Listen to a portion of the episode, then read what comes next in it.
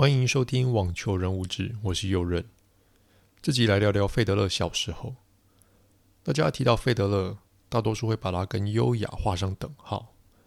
看着他打球，就像看一幅艺术作品，不拖泥带水的发球，流畅的击球姿势，时而切球，时而上网接击，轻松的打出制胜球。看着他打球，感觉网球这项运动毫不费力。不仅如此，费德勒待人和善，在跟他对谈时，他常常会先问候对方，且不是敷衍的问候，是带有好奇心的想了解对方。这让记者们常常觉得费德勒跟其他运动员很不一样。前球王 Andy Roddick 曾回忆说，有次带费德勒去他的一个慈善晚会，Andy 想说，理当是由他来带费德勒认识在场的人。结果一到会场，费德勒自动的走向群众，跟大家打成一片。但这些都是他在成名之后才到达的境界。在他成名之前，他完全跟优雅沾不上边。你看到的只会是个毛头小子，在球场上因为一球没有打好，而在球场上懊恼自责，甚至摔拍来发泄情绪。这集我本来是想讲到。费德勒终于驾驭自己的情绪，让他的天赋兑现。但我后来想想，想讲费德勒年轻时在面对情绪问题的一些小故事，以及我在看他的故事时的一些感想，感觉也很棒。所以这集就只专注在费德勒青少年时期。费德勒一九八一年出生自瑞士的巴塞尔，他的爸爸是瑞士人，而他的妈妈是南非人。与他爸爸一次去南非出差认识的。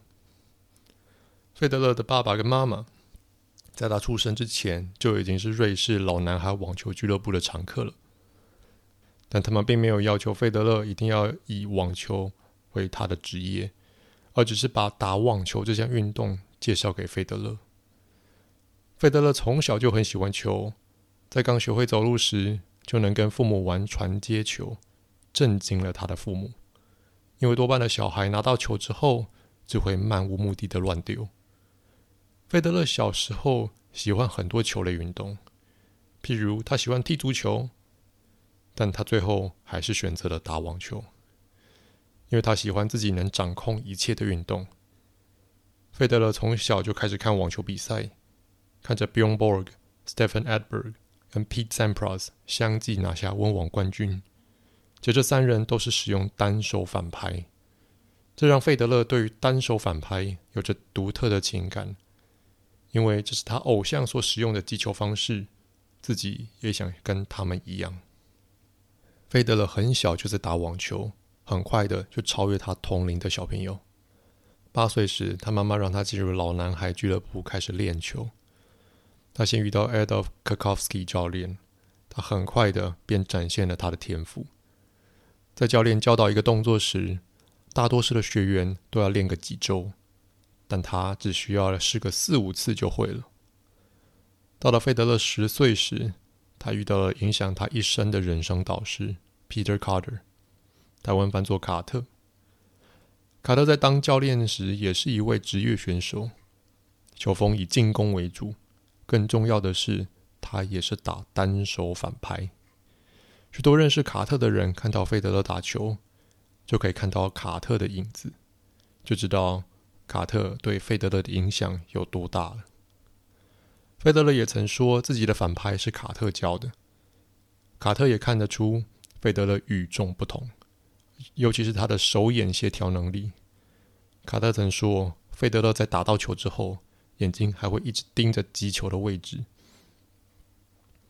虽然费德勒有着相当大的潜力，当时的他还有许多的不足。当时 Lleyton Hewitt 的教练 Darren Cahill，台湾翻作卡希尔教练，同时也是卡特的朋友，来观摩费德勒打球的时候，卡希尔就对卡特说：“费德勒的正拍令人惊艳，但他的反拍实在不行。还有他打反拍的时候，脚步跨太大了，他要多学习踩小碎步来击球。”就像是挥拳一样，如果脚步跨太大了，挥出去的力道反而减小了。后来卡希尔回忆起这件事时，曾提到自己不该只专注在选手的弱项。费德勒当时的正牌、行云流水的移位、强势的发球以及精准的击球时机都令人惊艳。有时候教练会想要去纠正选手不足的迷思，反而没有看见整座森林。额外提一下，卡希尔除了执教过 Lleyton Hewitt 外，他还教过 Andre Agassi、Simona Halep 以及现在的 Jannik Sinner。除了球技上的不足之外，费德勒的心理状态也是让许多教练头痛的地方。这主要来自费德勒对于完美的追求，他希望他打的每一球都是完美的。如果不完美，他就会开始懊恼，甚至生气。他觉得明明别人打得出来，为什么我不行？然而，对于完美的执着并没有帮助到费德勒。再加上当时费德勒不知道该怎么控制情绪。情绪一来，不知道怎么宣泄，就只能摔拍、大吼、哭泣，更是费德勒输球之后最常见的表现。他的爸妈对于费德勒的失态感到相当的尴尬，他们设法让他改掉这个习惯。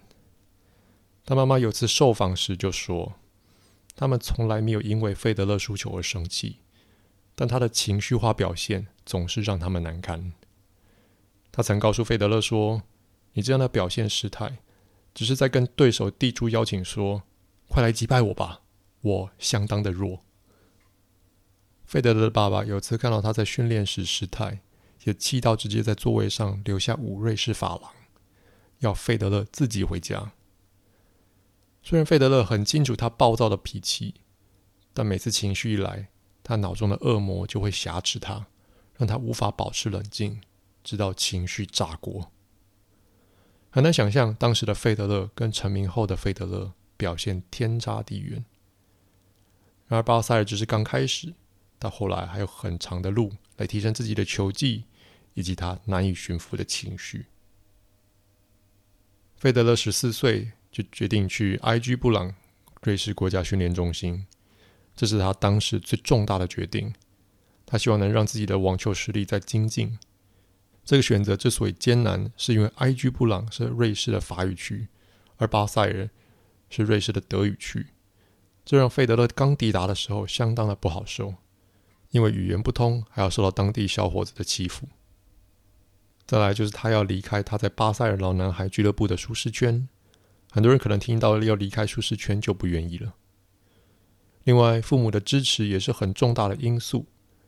费德勒的父母希望让费德勒全权做决定，这样他奋斗时才有动力，因为决定是他做的。我自己看到这段话时，觉得他们现在可以轻描淡写的说出这些话，但不晓得当时他们让费德勒选择去 IG 布朗的时候，内心是否有过纠结。最近 Jannik Sinner 很红，大家主要都摘录他在今年澳网夺冠后的得奖感言。他提到，他感谢他的父母，并没有给他任何的压力，能让他自由选择他想走的道路。也许费德勒跟 Jannik Sinner 一样，两个人都很幸运，知道自己想要什么，且又听他们的父母，在这么年轻就知道自己想要什么，真的不简单。也许在当时，费德勒因为多半都在打网球，所以他知道自己想要什么。那我印象呢？我十四岁的时候还很彷徨，不知道想要什么。不过，我现在并不觉得我在十四岁的时候不知道自己想要什么就很糟糕。毕竟，我多了做各种尝试跟探索的权利。刚刚提到的故事呢，都是从克拉瑞写的《费德勒王者之路》这本书提到的。然而，就在我看到 Stuffer 写的费德勒传记的时候，发现似乎不是这么一回事。当时，费德勒的父母已经主动想让费德勒去 IG 布朗。当时费德勒还说不想去，不过几周之后呢，费德勒父母惊呆了，因为他们看到一份网球杂志上写说，费德勒去 IG 布朗的决定是他到目前为止做过最大的决定。我看到这边我都笑了，两边的版本在这个故事上似乎有些出入，且费德勒在当时就很有自己的想法了呢。费德勒在 IG 布朗期间就立定志向，他要进入世界前十，甚至登顶世界第一。这让许多人认为他在开玩笑。大家多半认为费德勒资质不错，也许可以成为瑞士第一，但要成为世界第一，别开玩笑了。但费德勒接着在许多青少年比赛中获奖，让大家开始渐渐觉得这小子也许真的有两把刷子。费德勒在埃居布朗的日子中遇到许多对他日后影响深远的人，其中最重要的是他的体能训练师皮耶帕格尼尼。帕格尼尼在费德勒的成就中扮演相当重要的角色，因为他的训练模式让费德勒得以免于生涯早期的运动伤害。帕格尼尼除了是他的体能训练师之外，他偶尔也会担任他的心灵导师，帮他制定计划，也帮费德勒分忧解劳。在埃居布朗期间，费德勒学了瑞士法语，这让他母亲十分惊讶。因为费德勒非常不喜欢学校的生活，瑞士法语帮助费德勒开了一扇窗，这让他在之后更受到瑞士人的欢迎，因为他可以跟瑞士不同地方的人沟通。在埃居布朗，费德勒的球技也大幅的精进，尤其是增加反拍的稳定度。当时，费德勒代表瑞士出战苏黎世青少年杯的时候，遇到了他日后的劲敌雷登·希维特。他们打满三盘才分出胜负，最终费德勒获得了胜利。卡特跟卡希尔也在场边看这场比赛。卡希尔惊讶地发现，当时的费德勒已经今非昔比，尤其他惊讶他的反拍在这次比赛中没有让球乱喷。然而，即便球技上有所长进，最困扰费德勒的还是他的情绪问题，或者说。当时费德勒也许不觉得这是个问题，但每个在旁边看的人都觉得费德勒的情绪问题会成为他成功的绊脚石。两年之后，也就是一九九七年，比尔网球中心开幕，瑞士网球中心决定将训练的地点移到比尔，并且陆续招募世界好手龙格伦，当时瑞士第一人罗塞特，以及费德勒年轻时的教练卡特。费德勒在这个时候也开始打职业赛。然而，费德勒的父母也不是全然的放手，他们也想着费德勒最后没有成名该怎么办。即便大家都说费德勒有天赋，但他们需要看到证据。他们给费德勒一个期限：要是费德勒没有在二十岁打进世界前百，他就得回学校拿学位。在这之前，他们会无条件的赞助费德勒的网球之路。费德勒同意了，并且认为这是个很珍贵的机会，同时也很实际。在当时，Martina Hingis（ 台湾翻作辛吉斯，或称瑞士公主）已经闯出了一片天。辛吉斯以十六岁之姿夺下澳网冠军，并且在几个月后登上世界第一。辛吉斯只比费德勒大一岁，这在当时对费德勒来说是个很大的鼓舞。辛吉斯的经历告诉费德勒，要成为世界第一不是梦想，是真的可以实现的事情。在费德勒刚过十六岁不久，他拿下 ATP 第一个积分，总排名八百零三名。当费德勒在电脑上看到他的排名，他相当的高兴。对他来说，这是一项重要的里程碑，一切的起点从这里开始。当时费德勒还没有完全的转职业。